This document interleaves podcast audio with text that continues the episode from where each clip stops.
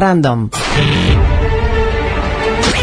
Il cinema per me è il mio modo più naturale di, di realizzarmi.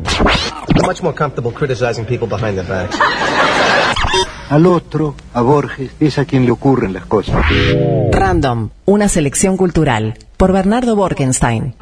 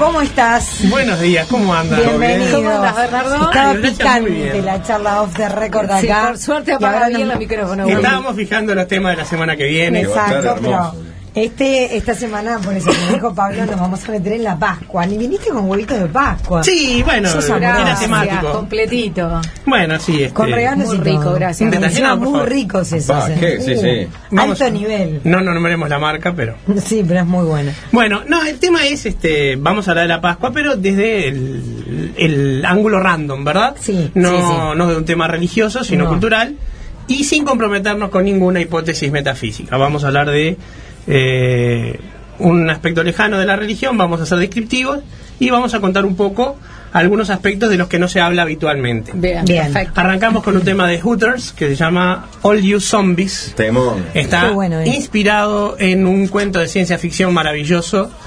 Eh, el título, pero no la letra. La letra cuenta la historia de Moisés, eh, básicamente. Y el cuento de ciencia ficción se los recomiendo, está en internet por todos lados. Trata de un tipo que es su propio padre y su propia madre. Se autoengendra. Maravilloso, ya conté el final, pero el cuento vale la pena leerlo igual. Así que bueno, vamos a arrancar. La Pascua. Es una fiesta que tiene una característica muy interesante. Cae siempre una fecha diferente. Nunca se pusieron a pensar por qué. Nunca cae en la misma época. La semana de turismo Porque o Semana se Santa para algunos días nunca de- cae. ¿Y por qué, Bernardo? Bueno, cae en una fecha siempre diferente porque está eh, referida al calendario hebreo, que es lunisolar, no solar como el calendario este, gregoriano. Para eso, eso es lo de la cuaresma.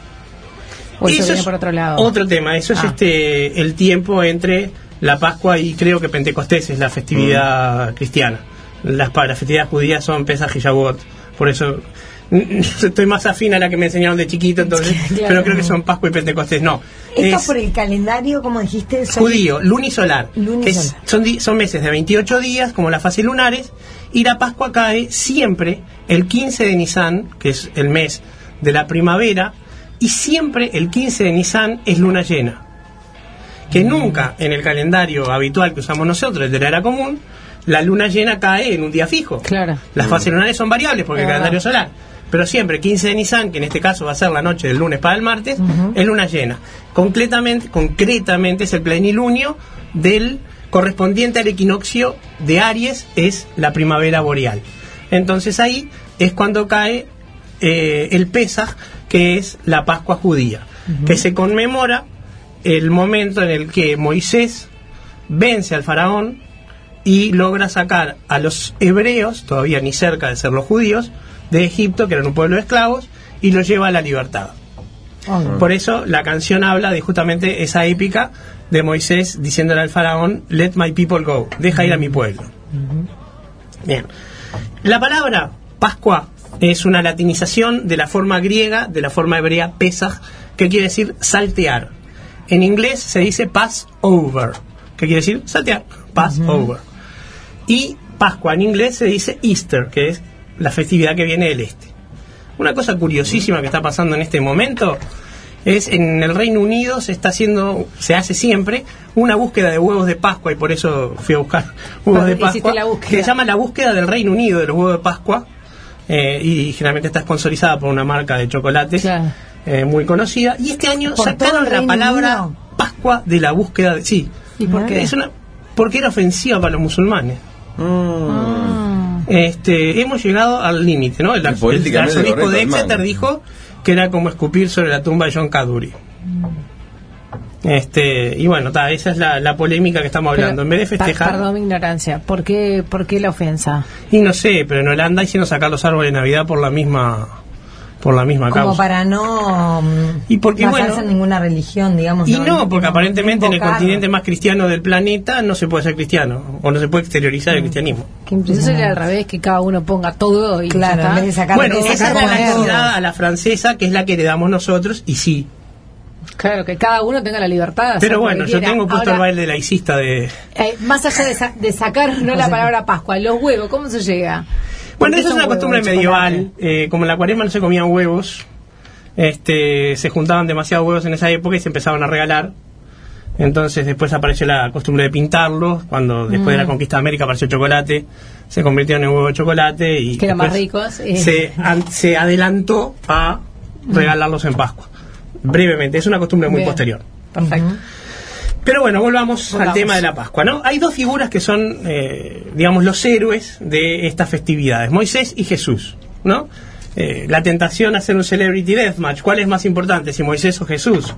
¿No? Para cada religión, por supuesto, tienen la respuesta. Para mí la más importante es Moisés. ¿Por qué? Porque Moisés era quien estaba celebrando Jesús en la última cena. ¿Y quién soy yo para contradecir a Jesús?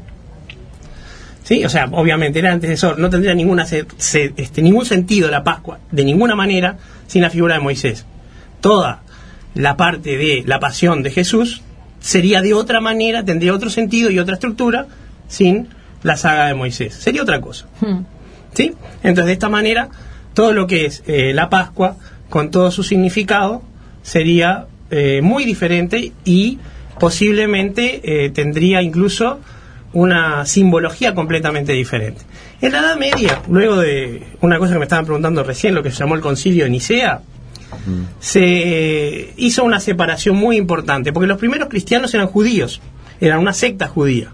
Cuando Pablo de Tarso, el que se conoce como San Pablo, separa esa secta y la convierte en una religión, lentamente empieza a despojar todos los contenidos de la- esta nueva religión de su simbología hebrea.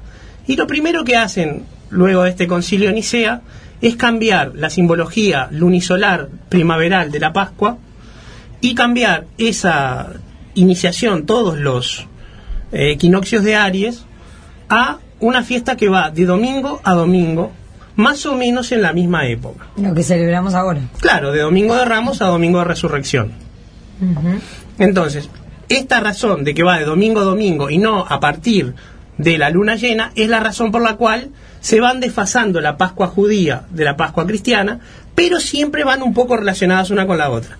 La realidad es que la Pascua cristiana hay que calcularla con un algoritmo. Gauss, el famoso matemático europeo, hizo uno de esos algoritmos que se utilizan. Pero bueno, hay un, un desfasaje y esa es la razón por la cual la Pascua nunca cae, pero siempre cae en abril más o menos. Bien, cada uno de los días de Pascua tiene su simboli- simbolismo propio. Perdón, perdón el- el- la ignorancia, como Sí. dice Nole, pero entonces finalmente, ¿quién dice de dónde a dónde va? Eh, El el. Vaticano. El Vaticano. Sí, claro. Está. Sí, sí. Se, se fijó en el concilio de Nicea en su momento, pero ¿Quieres después... quejarte ese sí le escribimos una carta? No, no, no, no, no, era que me, me colgué, me colgué Tenemos a Emilius allá, ¿de si dónde querés salía, hablamos con él. ¿De Te dónde la salía la traduce. fecha concreta? El Vaticano, ta, me Claro. parecía lógico, pero... Pero el Vaticano siguiendo el calendario Gregoriano. Sí, sí, sí. Sí, sí, pero tampoco hay mucha mucha disputa al respecto.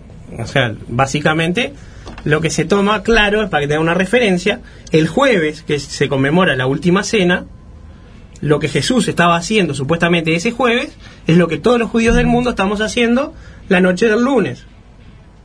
compartiendo el pan ácimo y el vino de la misma manera que lo estaba haciendo Jesús en su momento. Y el corrimiento es por el distinto calendario que explicaste. Exactamente. Está, bien. Podemos seguir. Bien. Entonces,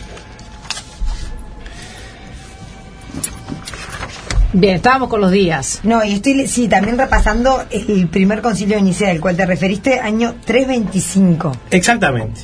Ah, bueno, Después entonces... de Cristo, ¿no? Claro, Sí, por supuesto, porque sí. antes no había cristianismo. Por eso, no, por la duda. muy. No, pero está bien, está bien. Por no la sé. duda. Una cosa interesante que, que ocurre acá es las diferencias entre las costumbres que se originaron después. Por ejemplo, eh, lo, lo más llamativo de lo que pasa en Uruguay es que eh, un pueblo que casi no come pescado, pese a la riqueza ictícola que tiene, asaltamos las pescaderías los, todos los viernes este, de semana de turismo y no comemos carne pese a que somos los más carnívoros del planeta. El resto del año comes carne y no pescado. Sí. Exactamente. Además, no tan- es un pueblo no tan religioso. Sin Claro, embargo, el ah, origen de eso es por, supuesto, porque como es el día de la resurrección de Jesús y, y eh, estamos en el medio de que Jesús se muere y que Jesús resucita, se genera la costumbre de no comer carne en el medio de esos tres días. Un tema interesante. ¿Ustedes saben dónde se fue Jesús esos tres días que estuvo muerto? No. Fue a buscar las almas de los patriarcas para llevárselas al cielo. Porque los patriarcas, al ser anteriores a Jesús, estaban en el infierno. Ah, Este, Mira. nuevamente mitología. claro. Pero eran Abraham, Isaac y Jacob, que, que fueron los antes- antepasados de él. Claro. Bien, O sea que los rescató y se los llevó al cielo. Sí, ¿Y porque estaban en el infierno? porque Jesús no los había salvado. Supuestamente él vino a rescatar a la humanidad. Él es el que lava los pecados del mundo. ¿Y no rescató todo el resto, solo a ellos? Y sí, a los que nacieron antes de él no estaban rescatados, ¿no? Y los no bautizados también. Gran tema teológico que pasa con los niños que mueren sin bautizar. Gran tema teológico. Igual también. antes de salir al aire nos contaste algo del bautismo que también eh, Sí. plantea dudas. Bueno, no, eh, planteó un cisma, de hecho, el tema del bautismo por aspersión. Eh, originalmente, el propio Jesús fue bautizado por su primo Juan el Bautista en el río Jordán, y sumergiéndose en enteramente desnudo en el agua, siguiendo un ritual judío que es el ritual de la mikve de purificación en agua natural. Hasta el día de hoy los judíos, antes de las festividades sagradas, se sumergen en agua natural, en piletas que tienen que ser excavadas en la tierra, no pueden ser en ningún material artificial y tiene que ser agua mineral o de lluvia, no puede ser nada procesado. Y eh, ese bautismo, que la palabra bautismo viene de luz, o sea, la palabra griega original era fotismos, o sea, iluminado, illuminati, ¿le suena? Sí. Eh, era lo que era el inicio de una nueva vida y pasaba a ser un nuevo ser. O sea que había que sumergirse. Sumergirse entero. completamente porque eso lavaba los pecados anteriores. Bien. Por supuesto, Juan el que dijo, vendrá el que va a bautizar con fuego y generó todo ese problema, ¿no? Bueno, pero los católicos Entonces- del mundo no se sumergen. Y ahí, hace mucho ¿cómo se pasa de sumergirse entero a la al bautismo por aspersión. Bueno, el tema es este. eh, esto pasaba en Medio Oriente, clima desértico, bastante calentito, no había ningún problema con sumergirse en el río cuando encontrabas agua. Pero en Europa, cuando Roma se encuentra, que tampoco en la cuenca mediterránea tenías ningún problema, cuando los germánicos invaden el imperio romano y contra la invasión militar Roma contraataca convirtiéndolos en cristianos y aculturándolos, porque la invasión fue en dos sentidos. Sí, los francos terminan siendo cristianos, los germanos terminan siendo cristianos y terminan convirtiéndose en el imperio romano germánico. Eso es demencial. Eh, Es increíble, claro. Claro, es hasta, eh, digamos, el Sacro Imperio Romano Germánico, Napoleón fue uno de los últimos. Sí, claro. Eh, Está, y ahí se les complicaba con el clima. y bueno, imagínate, Claro, en el que medio de. Suecia, bautizar a un cero, tipo claro. en invierno sumergiéndolo en un río, era imposible. Matarlo, Entonces llegaron al compromiso del bautismo por aspersión, que jamás fue aceptado por la Iglesia Ortodoxa griega. este, entonces eso generó un, o sea este, que uno la iglesia ortodoxa eh, griega no acepta una cantidad de bautismos, no sé cuántos millones. pero- Ah, bueno, sí, sí, se peleaban Sí. entre el patriarca y el papa muchísimo tiempo, se excomulgaban entre ellos. Era este. El. Jorge Real de la época se hubiera hecho una fiesta tremenda. si es que este se hubiera podido escapar de la Inquisición de los dos lados. ¿no? También, claro. Este, pero bueno, sí, era un tema que hoy, que, que los estamos viendo en un país laico, podemos verlo con cierta gracia, pero en aquel momento no nos, no nos olvidemos Sí, que claro. el Papa ponía al emperador en su lugar. Sí, el, po- el poder el temporal y el estaba poder marcado. religioso estaban uno al lado del otro Claro. y no era menor, o sea, cuando, cuando el Papa se enojaba con el patriarca, los cruzados, camino a derrotar a los musulmanes, arrasaban Constantinopla. Le pasaban por arriba y se robaban todo. ¿Y por qué? Y bueno, porque el Papa avalaba eso también. Todas las reliquias que estaban en Constantinopla se las traen para Roma. O sea, era así. Pero bueno, eh, un par de libros para la gente que les interese leer sobre este tema. Bien. Y como siempre son libros más bien antropológicos, más bien históricos, no religiosos, para no comprometernos con ese tema. Bien. Porque consideramos en esta columna que las eh, creencias y los compromisos metafísicos son de libertad de cada uno y nunca vamos a tratar de influenciar en eso. Aun cuando hablamos de qué hizo Jesús cuando estuvo muerto, lo decimos simplemente de carácter leyenda o mitológico, ¿verdad? Bueno, Isaac Asimov, la historia más atea que he visto en mi vida, toda una serie de la formación del Reino de Inglaterra, la formación de Estados Unidos, eh, La Tierra de Canaán, que es el libro que traigo, una serie muy bien narrada, muy linda hecha. Este libro cuenta toda esa historia de la tierra que va desde Babilonia hasta el borde de Egipto, cómo los cananeos formaron la historia del Mediterráneo prácticamente hasta que los romanos derrotaron Cartago. Porque la hipótesis que maneja Asimov es que los hebreos eran parte de un pueblo que incluía a los mal llamados fenicios, que eran simplemente una raza o una varia, unas tribus de cananeos no muy diferentes del resto de los hebreos. ¿Sí? Que eran simplemente una, una parte de los pueblos de Canaán. Y eh, este libro que se encuentra por todos lados, se encuentra en todas las librerías, editorial de Alianza, se lee solo, es entretenidísimo y tiene muchos datos.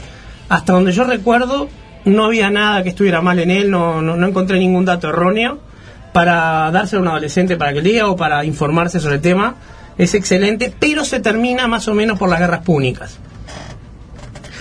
Y un libro que llega hasta el siglo XX, que es La historia de los judíos de Paul Johnson, eh, empieza también en, el, en la época de Abraham más o menos, pero llega ya hasta los judíos del siglo XX, Einstein, Marx, eh, Freud, y el papel de los judíos ya en este, por ejemplo, en la banca y en la formación de la ciencia del siglo XX, ya es más político, ya es un poco más cuestionable, pero la ventaja es que Paul Johnson también escribe la historia de los cristianos y la historia de, los árabes. Entonces Se uno puede leer los tres. Claro, los tres. Sí, es un gran intelectual Paul Johnson. Eh, así que bueno, uno si quiere puede atreverse con este que es un poco más difícil de leer, pero mucho más completo. Y si les parece, vamos Bien. a la serie. Vamos. Bien. ¿Adicto a las series? NS Now es para vos. Este espacio lo presenta Nuevo Siglo.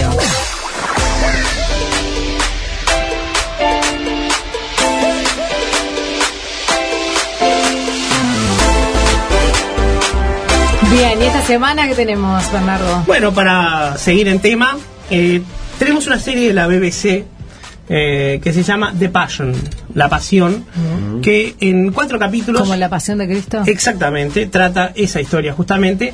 Eh, una serie que tiene una particularidad que nunca vi en ninguna otra, que es, tiene dos capítulos de una hora y dos capítulos de media hora. Se ve rápido. A mi gusto, es demasiado literal en contar el cuentito de acuerdo con la Biblia del Rey James, King James, la, la Biblia anglicana. Eh, para el que quiera conocer esa versión ortodoxa y oficial, Sirve. está muy bien. Es impecable en la producción como cualquier cosa que haya Creo hecho que la, la todos BBC. los capítulos duran menos que la pasión de Cristo, que era eterna. Bueno, sí, claro, que la película de Mel Brooks, sí, por supuesto. Sí. Es mucho menos morbosa, no hay sangre, ni ninguna de esas cosas. De Mel Gibson. Mel Gibson, ¿qué dije? Ah, te, te- Me- yo entendí Mel Dije Mel Brooks. Yo también. es muy posible que haya hecho. La de Mel Brooks hubiera sido genial de ver. ¿Viste cómo nos confundimos los nombres todos? Claro, es igualito, ¿no? este, sí. eh, es una serie interesante, es del 2008. eh, tiene, digamos, el, el desfasaje tecnológico que tenía la BBC entonces, que no era tan buena como es la BBC ahora, que, por ejemplo, no tenía la filmación en HD. Pero está interesante para verla para gente que realmente quiera entrar en el espíritu de la Pascua cristiana Bien. en esta época. Se ve, es corta. Y la verdad que está interesante. Para gente que no conozca esa parte, es una buena introducción.